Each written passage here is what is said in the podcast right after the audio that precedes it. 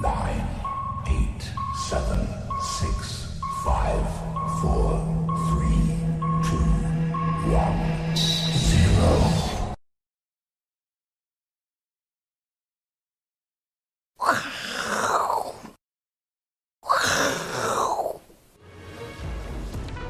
欢迎收看，我是金钱豹，带您了解金钱背后的故事。我是大 K 曾焕文。首先欢迎两位现场的嘉宾，第一位是筹码大师阿司匹林，第二位是财经 V 怪客 Vincent，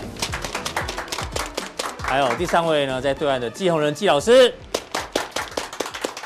好，今天礼拜一呢，台北股市呢，中场是跌了四十九点，其实呢，只有小跌四十九点，因为呢，还在一万七千两百三十五点。但是哦，如果呢你是满手电子股的人，你可能今天体感的跌点哦会超过五百点。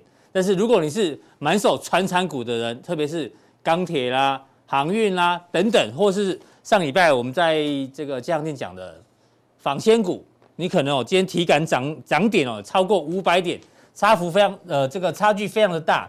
那今天台北股市呢，中场哦有超过了五十六档的股票涨停板，那很明显呢，就像我刚刚讲的。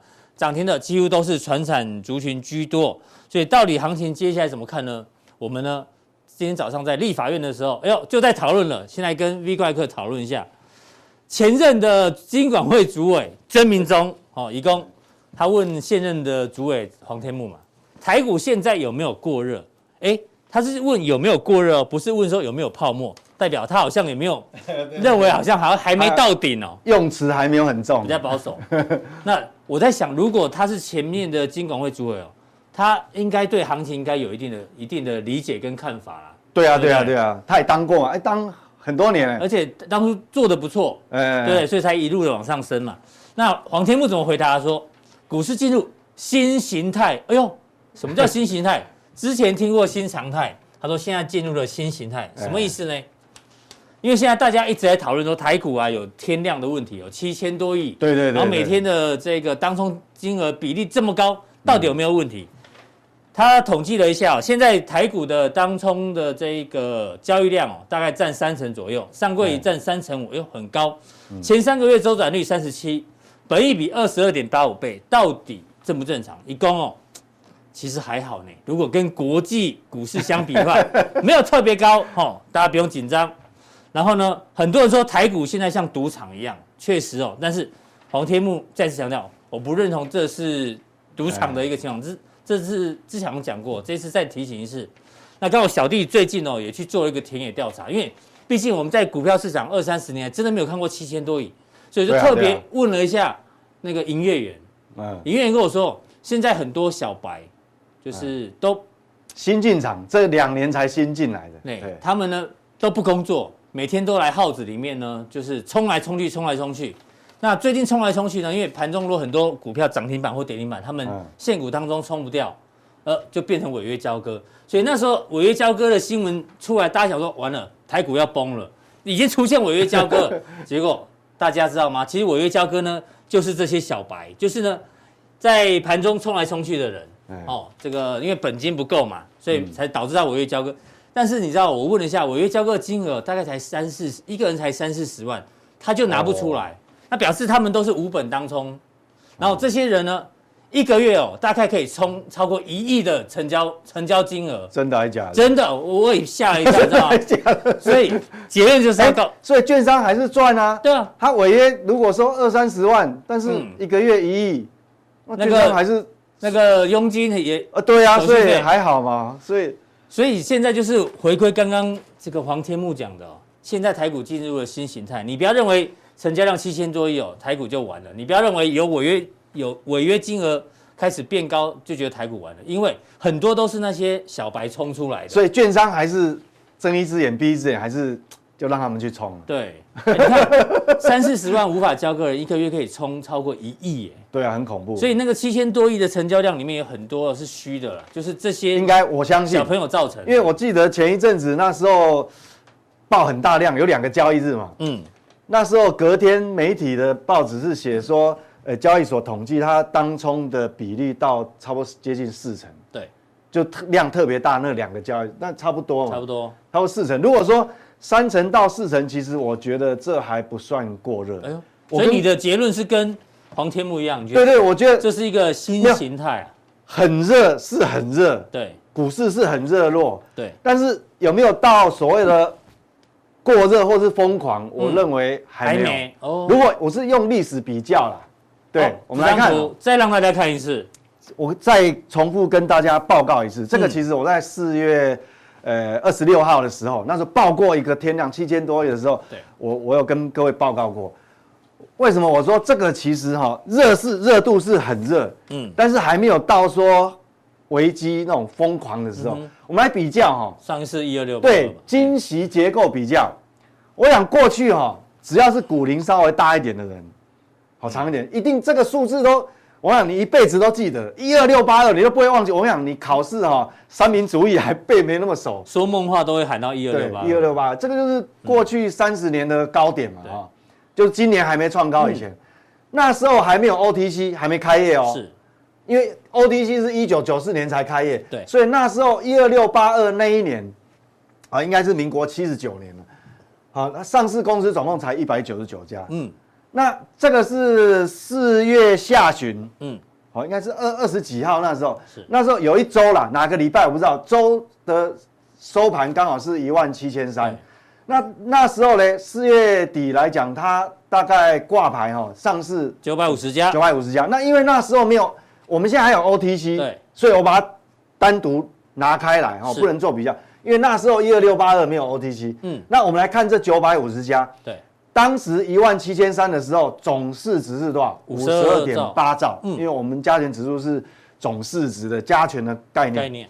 一二六八二那时候高点市值大概有八点一三兆。哎，这样就量化可以对比，对不对？差很多呢，其实。所以应该我把我应该要把这个数字哈，mail 给那个我们的金管会主委 啊，没有没有给没有给曾明忠曾明忠，你看一下，哎，你垮姐，一他他没有记这个数字，你看。那时候最高量是多少？两千一百亿。嗯哼，单日两千一百亿。对，那四月下旬那时候的天量是六千五，那后来又又创了一个天量了。对，我记得好像、嗯、好像是六千七吧，我记得，哎，就是就是只有上市哦，不包含上柜哦，只有上市。那六千七、六千五其实差不多啦。嗯、那我们算那时候哦，你如果把这个那时候的高量除上那个市值，对。这个是一个周转率的概念。嗯，除了多少？二点五，二点五八，就单日，单日，哎，这很高哎，不要以为二点五八 percent 很低，单日，那你想想看，如果两百个交易日，哇，那个整个上市公司已经股本已经翻轮一轮了，对，已经轮几轮了。那那时候的天量哦，四月下旬才多少？其实跟它现在差不多了哈，一点二三而已。你如果把这个六千多亿，因为上市嘛哈，除让上市的，对，这个总市值。一点二三呢，才一半而已。对，那一而且你看当时的本益比有没有泡沫？有，七十七倍，绝对有泡沫。嗯，现在本益比多少？大约二十三，二十三倍而已。所以我认为说热度是很热。对，但是你说有没有真的完全泡沫很大？这样一比其实还好。我跟各位报告，其实说就是说你在有基本面支撑的状况之下，其实这个还虽虽然也是高档，但是还可以。你就应该去立法院，你知道吗？如果郑明忠问这个问题的时候呢，有没有过热？当然没有，这就拿着泡泡给他看，对，那量化了，你看数字不会骗人嘛，没有过热，对，数数字不会骗人。好，那我们还是要很重要的，黄天木会找你去当幕僚啊，用这个表格来回答他。对，总总不能让一些一知半解的人哦，去把这个股市给误解。其实对我们国家税收贡献 良多。对对对对对。好，那我们看哦，上礼拜。上礼拜五公布的美国，上礼拜很重要，就是说我们讲说这个音乐其实跟我们在研判整个大环境有关系，我们还是要解读一下。嗯，最重要就是非农嘛，好，非农数据。那结果呢？昨天呃礼拜呃礼拜五那天美股是大涨。嗯，那为什么呢？明明有利空，怎么会大涨？对，其实就是说，我觉得说这个非农数字，坦白讲，如果以基本面的角度，它是利空。嗯，但是如果以 Q E 的角度是利多，它是利多，是好，所以说这个是一体两面。因为公布的数字远远低于预期啊。对，因为公布出来二十六，本来市场估计都还有九十几万。对啊，只有二剩二十几万。对，只有二十六万，远不如市场预估啦。嗯。然后四月的不如预期就算了，然后他还一次哦，把上个月的也下修，把九十一万的下修到七十七万。嗯。哦，那是本来就四月不如预期的，三月三月又又下降下修，嗯，所以其实整个来讲，我们讲说一则以喜，一则以忧。是，什么叫忧呢？就是说，哎呀，这个复苏的力道好像没有想象中的强，没有想象中的顺利，嗯，好。但是呢，一则以喜是，FED 在这个节骨眼绝对不会轻易去讨论什么是要缩表了。是的，哦，所以。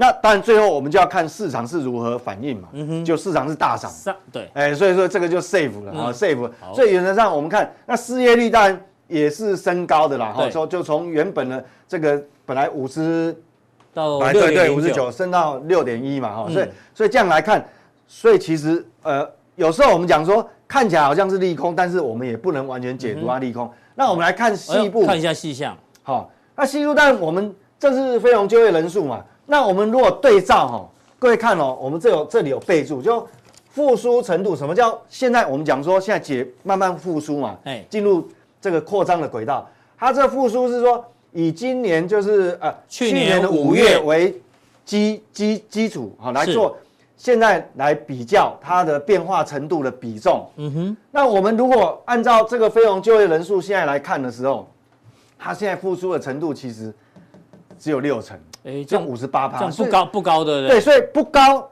当然，以基本面的角度来讲，它虽然在复苏，但是不是特别强。其实这个有个好处，这代表哈，你距离充分就业还很远。哎，那 FED 就不敢轻易的去变动它的货币政策。是。那既然还没有充分就业，我记得我上次有提过。你如果还没充分就业的话，你基本上通膨率就比较不容易造成恶性通膨。对，会有通膨，而且你一直提醒提醒大家，FED 最重要的是充分就业，充分就业再来才是物价嘛。对，没有错。那而且呢，我们讲劳动力它的复苏程度还不到五成。哦。那如果我们看到这个失业人数哈，是，它现在还有，它现在还有九百多万。嗯哼。那九百多万，你对照你按照之前的复苏，就是去年的基期来看，它复苏程度才来也。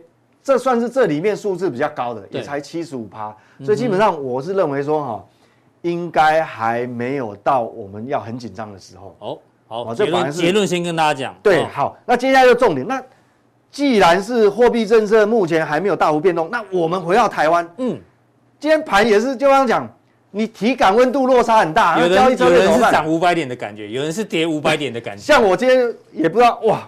发生什么事？情？体感涨六百点的感觉，加强店的观众应该有这种感觉哦。哦，对，那我就要讲，其实这个我上礼拜，上礼拜四的加强定大概已经有提过了。嗯、那有的没有订阅加强定，真的很可惜，你错失了一个很大的机会了哈。我想说，右上角右上角选股，当然当然，V 怪客，我记得你来我们本节目 以后啊，讲的都是底部的股票比较多。对，我很少在追高的。对，你就说这个已经哦，这个没有涨过的，然后大家可以留意。就是都不追啊，就拉回我们再买。你提到的个股的范例都是这样嘛？那你现在大部分都现在的范例要改喽，变成右上角选股。为什么这样？为什么？其实这个节目哈，就我一路上都是比较偏多哈。是。那当然会有很多人会到最后会习惯，就关他误解，就我好像是死多头。嗯，其实也不是哦。我今天就要来讲说。跟各位讲说，我的思考逻辑的这个细微，这个这个逻辑一环扣一环，因为其实我骨子里我是把风险摆第一位的，对，所以那为什么我的策略改变？以前我很少去追涨的，嗯哼，那为什么这个阶段反而要来讲说要右上角选股？好，这个很重要。好，那我们就来讲哦，我们这是加权指数，我记得上礼拜四哈。我跟各位报告，上礼拜四的时候，我是这样讲，就因为我们那一天是有讲到那个美国的 PMI。对。哦，那我讲说，即便我刚讲说，假设我现在用最保守，我说其实我是把风险放最前面。嗯。我们用我那一天提礼拜四提，用最保守、最保守的角度去看这个市场。举例，假设这个就是历史高点，有没有？我那一天礼拜四是这样讲，假设这个就是历史高点，够保守了吧？嗯。就不会再创高了嘛？是。那我们知道哈，这个如果有学过技术分析底子的人，大概比较容易马上就意会，能够理解吸收了。假设这个是历史高点，但是呢，我们知道每一个族群它做头的时间会不一样，不一样，有的会提早大盘做头，对，就下来，嗯，有的会延后做头，对，延后做头，它还在创高，对，大盘做头它还在创高，是，所以假设我很保守，说这个就是历史高点，当然我期待不是啦，哈，可能也不是啦，哈。那每个族群不一样啊，那你看哦，这是电子，这是电子类股指数，哎，今年都没有涨，今年以来是不是都盘头？你看哦，都没有涨，多头它有没有够多头？很多的，很多的头，一个头，两个头，三个头，四个头，嗯，哦，这很多头，对，多头，它一旦往下跌破这个颈线，是不是头部就形成？嗯哼，所以我讲说，假设这是历史高点，我这样够保守，对，这个就有可能第一个做头，对，因为它的头比较多，对，它一直没办法突破嘛。好，那我们来看，但是每个族群会不一样哦。这是什么？航运，航运类股指数，嗯，还到今天还在创高，对，所以还没有头部的迹象嘛。它连左肩都还没有出现呢，嗯，左肩都还不出，还不确定。好，好，再来看钢铁，钢铁才刚创高，哎呀，这个连一样，连 连左技术分析如果有底子的人，当然就知道我在讲什么。这连左肩在哪里都还不知道嘞。是，好，再看一个纺织，纺织，哎，一样创波段新高。对，哦，玻璃也更不用讲，很多啦。哦，橡胶什么的，就是说这个东西很多，所以我们从这个类股指数这样来看的时候，嗯。所以你说这边，所以我那那那一天礼拜四，我讲得很仔细，说假设这个就是头部，那一天我在用 PMI 解释嘛，是假设这个就是历史高点，我那时候下定调说，即便它要盘出一个头部，可能也要三到六个月啊。对，好，那你想想看哦，为什么我刚刚主题讲，现在我改变过去我一向的策略，以前是底部选股，现在是右上角选股，对，右上角选股，为什么？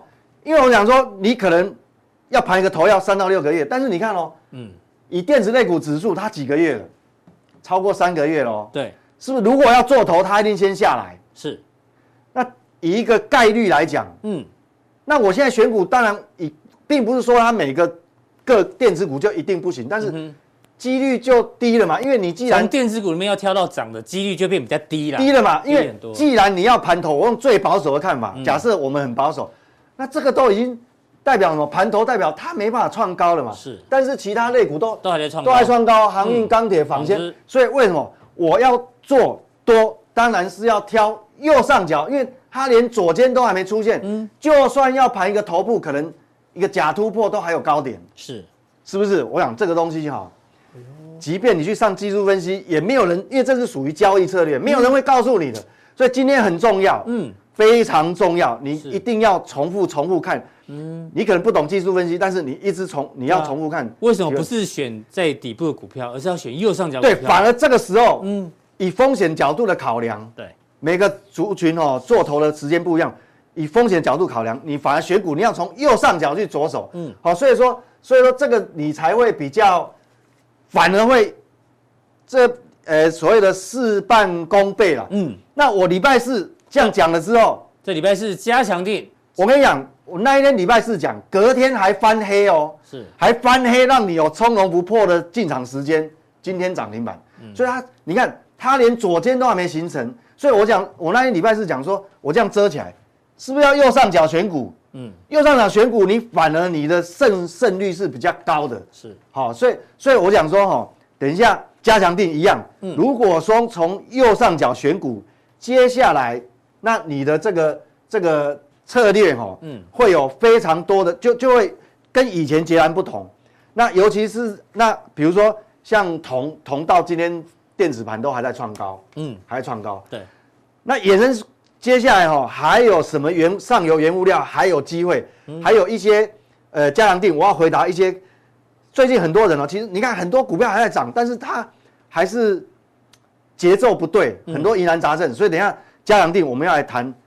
跟你很体验很有关系的是还有什么原物料？现在才要刚发动，然后还有一些疑难杂症，我们针对加加强定的朋友来回答你。好，加强定很重要，但是很多人不知道加强定怎么定，在哪里定。对对对。看完我们的 YouTube 节目之后呢，这边有一个显示在下面显示完整资讯，把它点下去之后呢，有三个传送门，对，三个传送，对，任选一个就可以加入我们的加强定，有一些个股让大家做参考。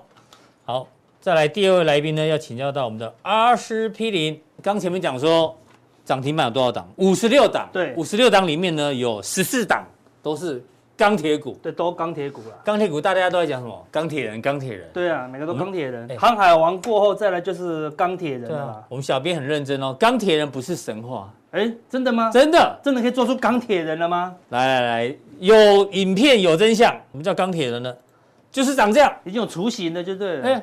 他在船上，哎、欸，从这个船直接飞到这个船上去。哦哟，太厉害了！没有吊钢丝哦，各位，这是真实的哦。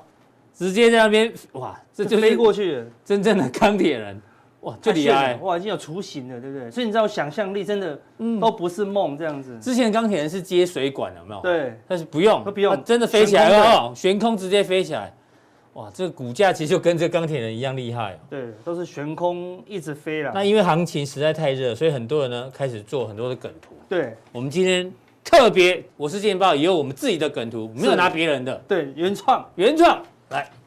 什么叫手无寸铁呢？各位，先想一下。我现在，我现在就是手无寸铁了。下面一数来，形容钢铁股一分，手上却没有钢铁股的焦虑。钢铁股都没有，看手无寸铁，手上成语心结就对了。对，成语心结，对，手无寸铁就是这个意思。因为刚刚金管会主委有台股的心结嘛，这是我们我是情报台心态，对，词呃成语的心结。对，恨铁不成钢，下面一组，形容又是。满手电子股一直跌，手上却没有钢铁股的焦虑啊，也是没有钢铁股。对，应该恨电不成钢，哈，对不对？对啊，就无这鼓励什么？铁石心肠什么意思？以前是不好的，对对，表示这个人冷血，冷血。对，现在不是，现在代表什么？对钢铁股用心研究。买到满手的钢铁人，铁石心肠的人是好人，所以说你是一个铁石心肠的人。谢谢谢谢，对对对对对对，优秀优秀，好对不对？竟然可以买到满手钢铁股，体感涨幅高达六百点啊，对不对？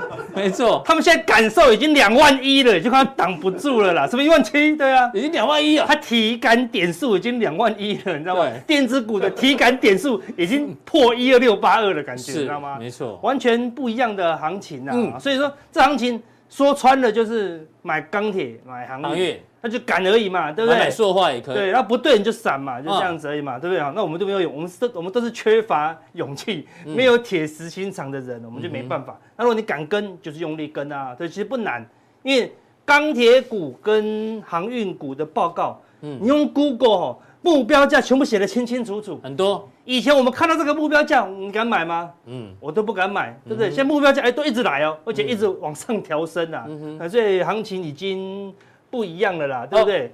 虽然钢铁航运很热，但是有一些有负面的消息，还是要让大家做个参考。是，比如说钢铁股这么旺，有人说泡沫来了，因为这个 CNN 有这个报道，热轧钢卷从去年。一吨是四百六，现在已经一千五，已经涨很久喽，创下历史新高，新高。是二十年来均价的三倍，对，价格涨太多了。然后呢，美国钢铁在短短十二个月，哇，飙了涨了一倍，两呃两倍，两纽克钢铁，哦，对，之前木华哥有提到，对，那他的举例是说，之前油价涨到一百七的时候呢，有人说，哎呦，这鬼，那我就不要开车，那会不会将来钢铁涨太凶了？需求需求量反而会降啊，因为太贵用不起。防走就不要用钢铁了，用塑胶这样子吗？不知道了，对对？但是物极必反呐，对，涨超过要小心它的修正啊，不一定会跌，但是修波动会比较大啦。啊，另外一个是货柜哦，这是这个周末的消息嘛？对，说是人货。对，美国联合海事委员会有提到，因为大陆呢，又在针对中国大陆了，我不知道有没有阴谋论，但是至少我们让大家参考。对，中国大陆垄断了货柜制造的市场，然后刻意操纵这个价格，所以他们想要展开一些调查。对，这是属于比较负面的消息，给大家参考。但价格没有动，就是没有动了。好的，但是这个价格如果一个反向，哦，你要知道哦，他说反向就反向哦，好，对不对？它不是像这些钢铁股，它有它的跨越的障碍吗？有，但是没有到那边，没有像台积电这么高。嗯，你看台积电它现在还是五百八、五百九啊？为什么？因为它有进入障碍啊。人家都要取代它，没有那么容易。但是钢铁股跟航运股，这个是属于大的调整，是容易被取代的。有碳中和，不要忘了。啊，碳中和，对，那是大型未来的趋势，大型的趋势啊，对。但是还是是全球性的钢铁，对。那短线上是不是过高？好，那现在的航 那个台股，你知道吗？你摸到不一样的感觉就不一样哦。你摸到钢铁，就哦，好爽，好爽。对。你摸到电子，呃，好电好电，好电对不对？就跟瞎子摸象瞎子摸象，对，摸到鼻子以为是蛇，好，对不对？嗯啊，摸到腿以为是柱子，对对不对？好，摸到尾巴以为是绳子，摸到身体以为是墙壁，对不对？哎上次有个说他摸到香菇的，我就不知道摸到什么了。好，所以就看你摸到什么，摸到不对就不对喽，香菇懂我意思吗？对啊，所以他摸对了，哈，对不对？但重点不是叫你摸对什么，反正现在是摸传产，几乎都中哦。传产，嗯不要说传产，连我们之前讲的什么富邦金，喷到七十几块。阿哥当初惊死啊有让大家参考这张股票，对，在加强地买，对但真的没有想到到今天还在喷比。我想的还要疯狂。今天国泰金涨五趴，嗯嗯，富邦金涨六趴，对不对？好，都都是只要是不要电子，你只要不要摸到电子，都很舒服，好，对不对对？摸到电子可能就不是很好了，对不对？可能电到摸到另外一个不该摸的，哈，对不对？哈，那我们用，那我们说有时候台股很多个面相，我就用不同的面相帮大家解读一下，但是面相很多啦，好，那我们先来看资金面面。好，礼拜天的消息说什么？就是说，哎，经济没有很好，所以怎么样？资金更宽松，对所以怎么样？美元大跌，是所以表示哦，资金更，通常美元大跌，把资金更宽松，大家不担忧风险，所以全球股市更好嘛，对不对？但是美元大跌会不会跌破这个上升趋势线？哟，看起来有一有一点跌破了。对，有点跌破。如果跌破低一点，也跌破低一点，哇，代表什么？美元又大跌一段，代表什么？嗯，三年内不会升息。全球股市会疯狂。全球疯，但是现在现在没这个资金面只有两种情况，嗯一个就是啊、没有升息，一个就是升息嘛。嗯比如说资金不会再变多喽，它只是说没有变少，跟维持现状，是不是这样状况？对不对？没有说要更 QE 了嘛，除非经济状况更差，疫情更严重，美元破底，对吧？对进一步 QE 升息是一个，但前面还有一个那个缩表啊，啊，缩表。对啊，对啊缩表都还没有发生，就先不用就不用担心升息的事情。对啊，是这样子。所以说，资金目前还是变还是比较多。好，如果如果美元止稳，我就假跌破往上突破月线，嗯那么资金就开始收缩，你就观察。目前还没有，好但是在资金面目前宽松，是宽松，但重点是什么？由黄金往上突破咯。嗯这地方假跌破打一个 W 底以后往上做突破，嗯嗯，代表什么？不止黄金哦，贵金属都是这样嘛。对啊，嗯，可是美元走弱，贵金属跟本来就要走强，但是代表说它资它有在吸收资金哦。嗯嗯，因为你看美元还没破底啊，对不对？嗯，但是黄金怎么样？已经往上过高了，对，所以黄金这一段是比美元还来的相对强势，对吧？资金有跑去黄金跟白银这个地方 parking 啊，就是说，所以它美股并没有连连续性的喷出，只有道琼喷而已啦。嗯啊，所以你要看看就是我这头比较大了哈，这头比较大了。如果黄金为了突突突突破这个高点，代表什么？嗯不一定是工业需求咯，可能就是什么避险需求。也有也有这种成分也有成分，但你还持续观察啦。反正不同的面向给大家当做参考。好，这是资金面。第二个嘛，筹码面。嗯，好，那说外资呢，上礼拜五、礼拜四先增加了三千多口多单，礼拜五还强加空，而礼拜五马上多单出场，就今天就休息哦，对不是。对？因为他知道他没有要拉台积电，对，他没有要拉红海、联发科，今天开始降频，那这么夸张啊？所以你拉船产可能指数动都不会太动了啦，因为大型电子股还是会控制指数，所以外资的部位是比较偏保守但是呢，现货的部分，哎，哎现货部分大买了，上礼拜五我已经转为大买哦，那嗯大买的同时呢，借券还是持续增加哦，嗯。并且又再度创下新高，现在九百二十二万张啊哦，所以空单的力道好像还没发生，但是空单的力道还是持续的在酝酿当中啦，好，所以对但是现货只要转为买超，那就不用太过担心，嗯起码指数不会动，因为一个一个买超，一个多一个空一个一个多空，一多一空就是整理啦。所以目前来看，大概是进入一个整理。如果这个地方开始反向减少，那行情才有比较大的空间。啊，目前是一个整理的结构啦嗯。好，那散户的部，散户的筹码呢？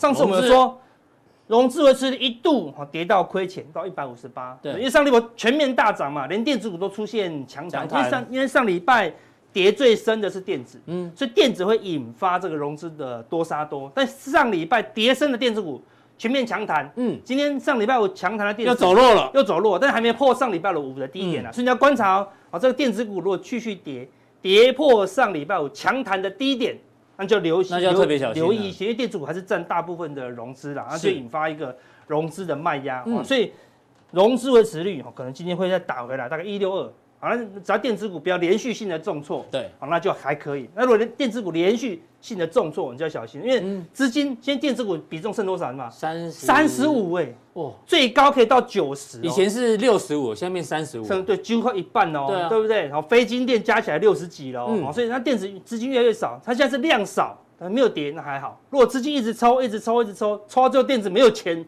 撑不住，全面垮掉，拖到。融资维持力往下拉的话，啊，那可能就影响到船产的一个买盘呐，哈。是。那再来看技术面，技术面，我们说资金面现在还是宽松，筹码面外资保守，但有买点回来，转为中性。那技术面呢？这个地方，哎呦，有一条很神奇的均线，哎，那台湾最喜欢找神奇均线，对。黄金均线四十二，靠这里，如果它关掉就，哦，我终于赚到了。我看普通地也可以赚到神秘均线，四十二，给它切下来，回去全部改四十二，你知道吗？哦，这是四十二日的均线，这一条黄色的均线，好准啊！看打到四十二弹起来，打到四十二弹起来，打到四十二弹起来，我说，所以这个是参数，对不对？这是参数，黄金参数哦。那你应该放加强地了。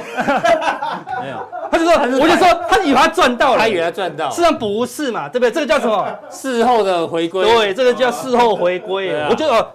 找三十八哎，不对，找四十六啊，不对，找四哎，刚好哎哎，赶快今天开始就可以改用四十二啊！对对对，永远都是四十二吗？不会，不会嘛？最佳化，最佳化，这就是最佳化的结果，你去凑出来的，它只是最近符合，你拉长一点就不符合喽。没错。那我们要怎么看？之后才会知道原来四十二这么准。对，在这边的时候你不会发觉四十二很准，对，一定要。三次以后哦很准，但第四次呢可能就不准喽。没错，这个就是事后去应对的啦。嗯，我们拿线去对 K 线图啊，但怎么样做？你看到这边跌破月线，嗯，就没有再跌了。假跌破，跌破月线就没有再跌，跌破月线就没有再跌，跌破月线看到这个低的低跌破月线的低点没有再跌破，而是这个都是假跌破了。好，所以每一次都跌破月线以后，大家停损完，哎，就往上走了。好，所以除非这个低点。再被跌破啊，才要小心一些啊。这个为最近的那个惯性都是这样，但是只要跌破月线再站起来，它是什么？它就会进入整理喽。啊，除非再过高，它才有新的行情。所以没有过高，它就是整理。破地，所以这大概有一千点大整理。是的，一千点大整理已经很很可怕了啊。那柜台相对比较弱势哦。哎呦。柜台上次这个地方跌破了，嗯，有一个小头，对，照样拉高，拉高。回来变支撑，嗯，这一次的头是三尊哦，而且大一点，幅度又比它大一点，嗯，好，看今天果然就收一个三分之一的黑 K 了，嗯，所以看起来柜台是比较弱，柜台弱代表什么？小电子很弱了，所以小型电子股你要尽量避开。是的，转进好小船产啊，或者大船产都可以。它刚好碰到季线就上去了。对啊，但是这次有这次会不会？但这次有跌破，比这次要弱一点哦。对，好，收完破两天哦，好是比较弱的啦。好，所以除非它可以站上这个颈线，甚至站上月线，不然电子股都是能先避先避开了。因为特别是中小型的，你说电子什么时候会接棒回来？只有一种可能，就是船厂跟电子要一起下跌，因为钱钱都在船厂嘛。嗯。所以那些船厂要连续性的大跌，才是把钱从那边整个大量的撤出来。对，那如果船厂大跌，电子也会大跌哦。所以它大盘就要大跌了，你懂我意思吗？所以它那就要一个大修正。那我帮你一个推论好了。对。什么时候会一起跌呢？就是船厂要涨到大家都觉得太贵，都想卖的时候，对，它就会跌。然后电子要跌到大家都觉得太便宜了，对，然后资金才会从传产。转到电子，转到电子，对，大批的转过来，对，所以目前这个结构性修正，目前还没看到了，好，那可能就是柜台最后会有一个连续性的下杀，嗯，啊，目前是还没有，目前还在一直拉船产的一个结构，小电子就要做避开，好，那这么多面向最后怎么做？对啊，做的是交易面，按它走，对，怎么做比较重要，对不对？是，股票很简单，就是航海王跟钢铁人，好，或者是蜘蛛人，蜘蛛人是什么？纺织股了，好不好，对，化纤纺织，那。指数的部分，如果是波段交易，就是没有空间了，这一千点已经结束了，暂时没有波段的了，除非破低点，才有一个往下两三千点的行情哦。对，所以空手你就等讯号，你是波段喽。但是如果是短线呢，那就指数就是短多，嗯，哦，只要一直有红 K 就是短多这样子，好，那是随时出场哦。所以你这个交易面是针对指数的部分，那指数的部分，股票已经讲完了，股票就是船长跟电子了嘛，好，所以交易就是非常清楚，好，那。看法归看法了，嗯，哦，对，所以就是这么难。那上次有人加强地问我们一个问题，哎，他说想要知道 SOP，这不是柯 P 的口头禅吗？SOP，对对对，交易一定要 SOP，有 SOP 就不会害怕了。嗯，好，假设未来不知道多久以后会有一个熊会出现，嗯，好，那熊的他他只问熊哦，他没问牛。他说如果熊出现的话，要有什么 SOP？对对对对，因为多头现在不用 SOP，多头就是 all in 阳明，人生光明；all in 中钢，人生发光。是，这不是我讲的。all in 万海，别墅靠海。对对对对，这样子。好，all in 长荣，全家光荣。好，对不对？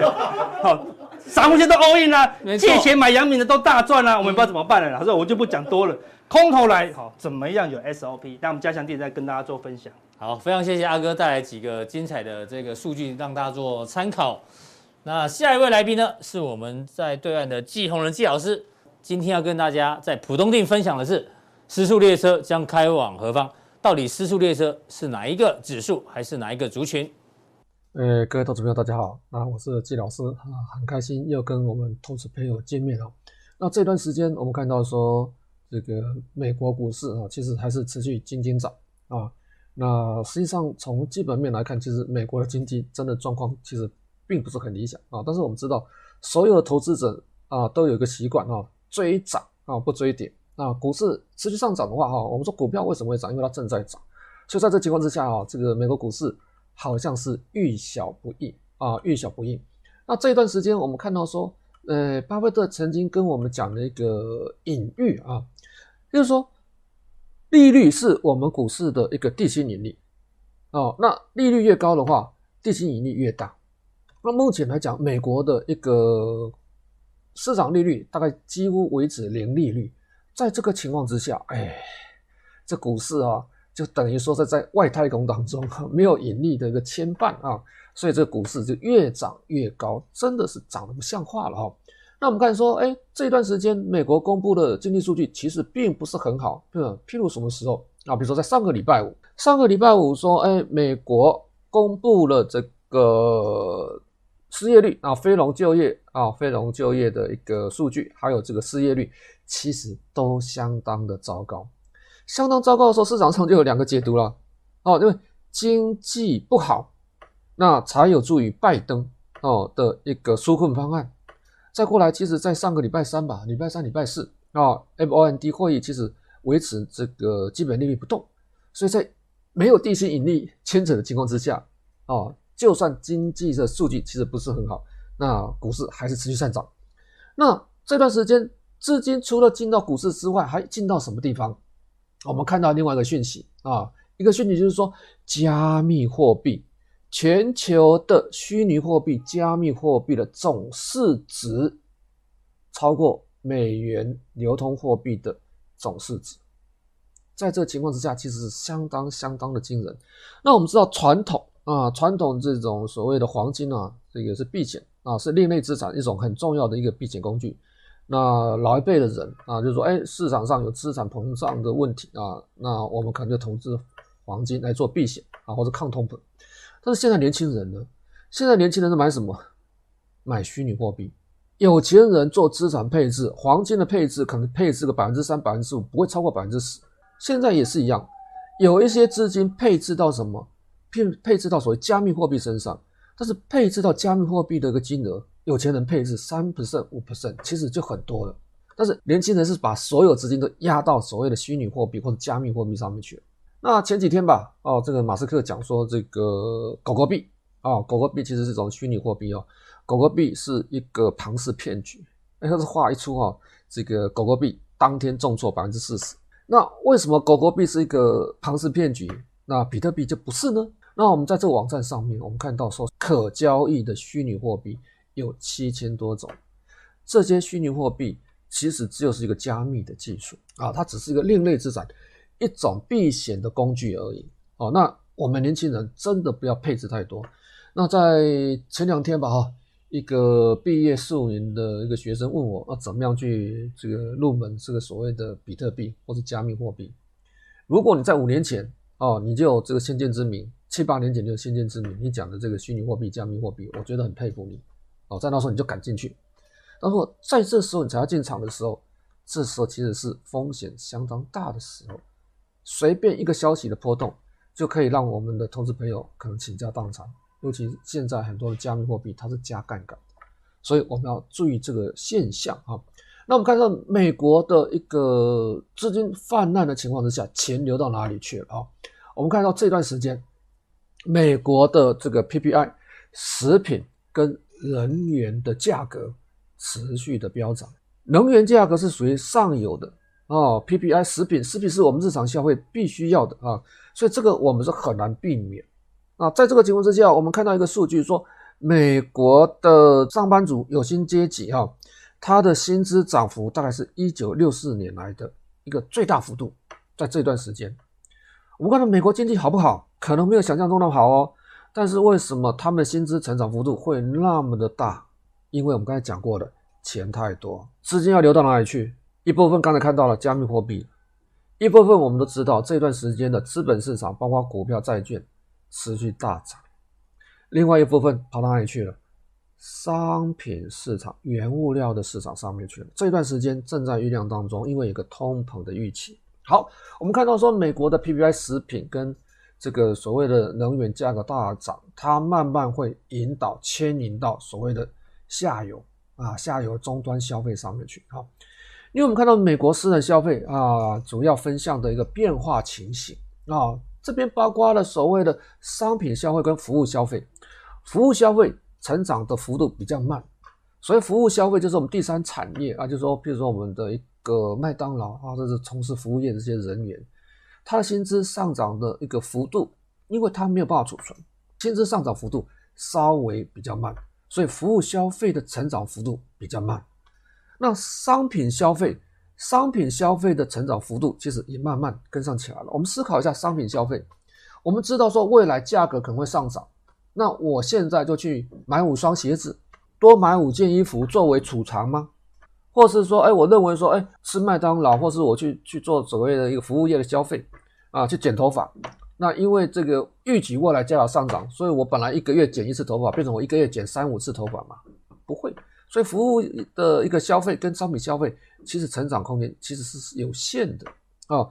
但是其他我们刚才讲的，我们另外的商品是说原物料的商品，原物料商品的价格成长就相当的惊人。那这是我们要去思考的。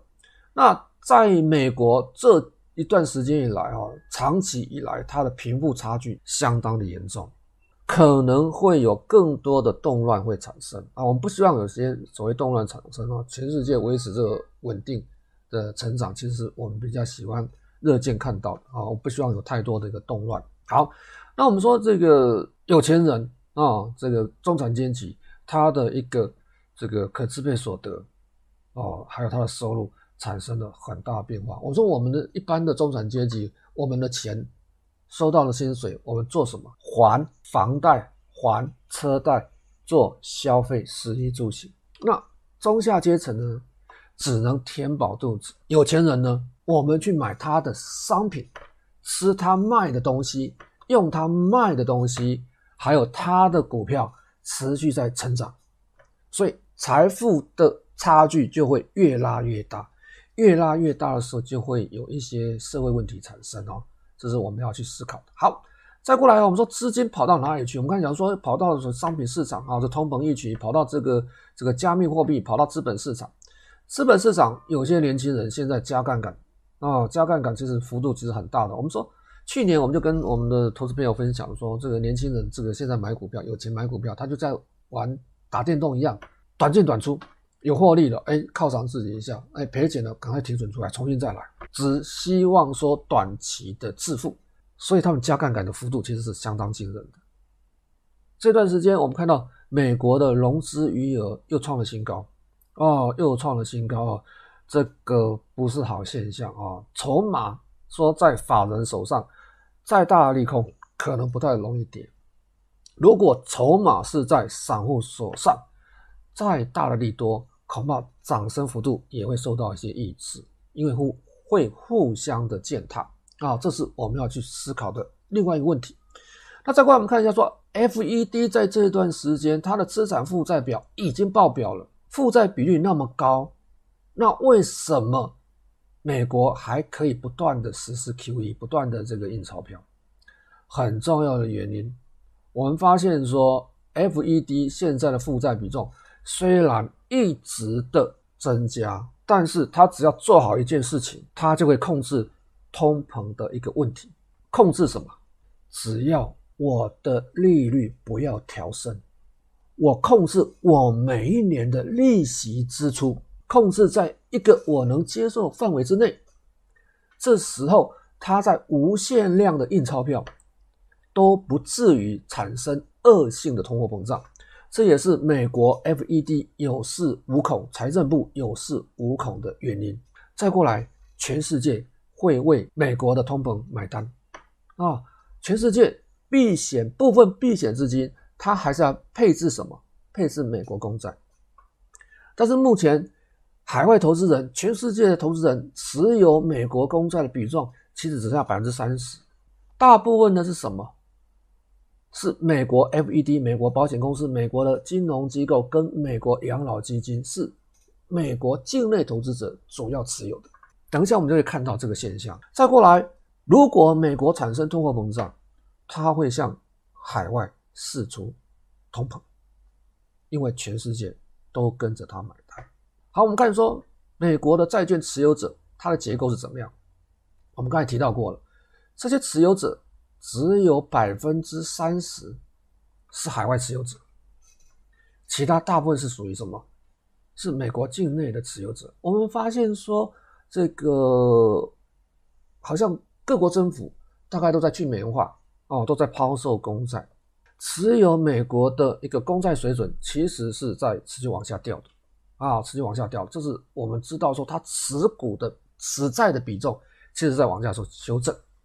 啊，但是可能持债的金额可能在升高，啊，这是我们要去思考的啊。我们都是帮美国背书的啊，这个这个投资者啊。好，再过来，我们看到说美国这个持债的一个比重啊，我们刚才看到这两个图形啊，这个两个图形，我们就刚才提到的问题啊，这就是说海外投资者持有美国公债，我们看到他持有的一个呃右边这个图。哦，它的占比持续在往下掉，哦，但是我们看到说它持有的这个所谓的规模可能还在上升，哦，可能还在上升哦，因为大家还是免不了我必须要持有所谓的美国的公债啊。那这海外投资者包括的我们的基金公司了哈，啊包括我们国内的可能我们的寿险公司之类的哈，这都必须要持有啊。再包括就是说外汇存底啊。这都是造成美国的一个 FED 有恃无恐的一个很重要原因。那我们说 FED 啊，主主要能够控制它每年偿还的债息，其实就可以了。我们看到美联储 FED 去年赚钱，FED 去年二零二零年盈利有八百八十八亿美金。FED 因为持有长期持有美国公债，所以它获利其实每年都很稳定的。这就是美国有恃无恐的原因。我们用一个文字说明，你们可能会比较清楚啊，投资朋友可能会比较清楚。从这说明，我们就可以看得出来，美国财政部负责发行公债，美国 FED 负责购债。我买债券，我要释出美元，我释出美元没有关系。这时候 FED 手头上有很多债券，债券有什么？有债息。美国财政部每年三四千亿的什么？公债的利息要负担，但是 FED 呢，赚了钱，它上缴国库。在这个情况之下，美国只要控制它的每年的这种债息在可控制的范围之内，它就不太容易出现所谓的恶性的通货膨胀。那不太出现所谓恶性通货膨胀，膨胀不表示它没有通货膨胀的问题。啊，这是我们要去思考的哦。那这段时间其实有些资金在松动喽，哦，我们在两个月之前讲到了这个美国的这个木姐她的方舟基金。啊，方舟基金你要去持续注意一下，方舟基金的一个主要六档方舟基金的近期走势都在做修正，当然方舟基金木姐有踩到雷哦，Archegos 啊，它持有 Archegos 啊的股票，还持有比特币，那比特币这段时间还算高档震荡啊。他也持有的特斯拉的股票，哦，但是我们看到这个这个木杰的这个方舟基金，大部分都在做修正啊、我们投资人最熟悉的一档就是 ARKK，ARKK 日线图啊、头部现象其实很明显，现在在颈线位置，那颈线位置尽量啊能守住，它或许会有在弹升的空间或机会。哦，但是这边的颈线位置失守的话，会造成一连串的反应啊，因为它还有个生计的一个基金，其实持股比重持有生技类股比重其实很高哦，也都是在股价相对位置哈。好，回到这边来，我们说 FED 现在有恃无恐，那如果它升息的话，全世界都要买单，全世界都要买单。我们看这个图表，这就是这四五十年来美国每一次升息的周期。升息周期的时候都会产生问题，全球性的问题。那我们看到，在一九八零年代初期的时候，拉丁美洲的金融风暴，美国升息之后割韭菜，那时候割的韭菜是拉丁美洲。长期来看呢，这三四十年来讲，美国的长期利率是走低的啊。在一九八零年代，乐色债券那时候，台湾的利息十四十四点五 percent 最高。啊，最高的时候啊，欧美的债，呃，欧美的利息大概最高大概二十 percent。从那时候开始，一连串的到现在都是属于宽松的货币政策，它的升息只有一点点，之后一持续的降息，持续的宽松，升息一点点，再持续的宽松。好，那再过来就是所谓的日本啊，日本第一嘛，啊，在一九八零年代末期啊，这个美国的升级周期割了韭菜。就割日本韭菜，啊，再过来就是所谓东南亚的金融风暴，那时候的泰国，哦，那时候的一个俄罗斯，那时候的韩国其实是苦哈哈的，那台湾其实稍稍逃过一劫，啊，那再过来就是科技泡沫化，啊，科技泡沫化跟这个我们讲到的次贷风暴跟所谓欧债欧债风暴，其实欧债风暴是被美国次贷风暴给给给牵引到的。升级完之后才发生股市的一个修正啊，所以这个有时间让我们去做缓冲。所以现在美国的 FED 陷入两难啊，升息要不要升息？升息的话，股市会摔死；不升息会涨死。现在就会面临到我们说资金跑到加密货币，跑到什么？跑到资本市场的股市、债市，最后什么？这段时间开始流到所谓的商品市场，这商品市场不是我们的这种一般的外面我们讲这种商品，我们讲是原物料的商品市场，哦，原物料的价格开始在清场。当然说美国迟迟没有动作，它它主要要要割韭菜，这次割韭菜主要是要割什么？割中国大陆，但是中国大陆其实已经有防备了，哦，已经有防备了哈。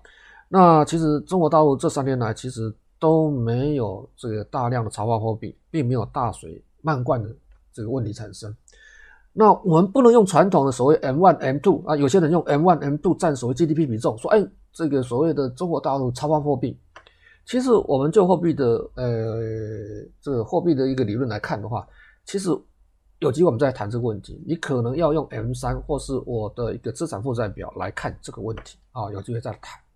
那回到这边，我们说，哎，中国大陆有克制，在这一段时间，它并没有在超发货币。那这一段时间，全世界资金流向流到哪里去？那流到哪里去？我们看到这边深蓝色的流到美国哦，资金是在这一段时间其实有回到美国。另外一个什么淡黄色的，淡黄色是什么？是中国。所以这一段时间是逐步的全球资金、股票型的基金的资金都流掉，流流到了美国跟中国大陆。但是美国的股市现在涨幅其实已经过大了，市场资金还在源源不断流到中国大陆市场。我们提过几次了啊，只是说你感觉不出来啊，不妨你要了解一下，如果通货膨胀出现的时候，你要去哪里躲避？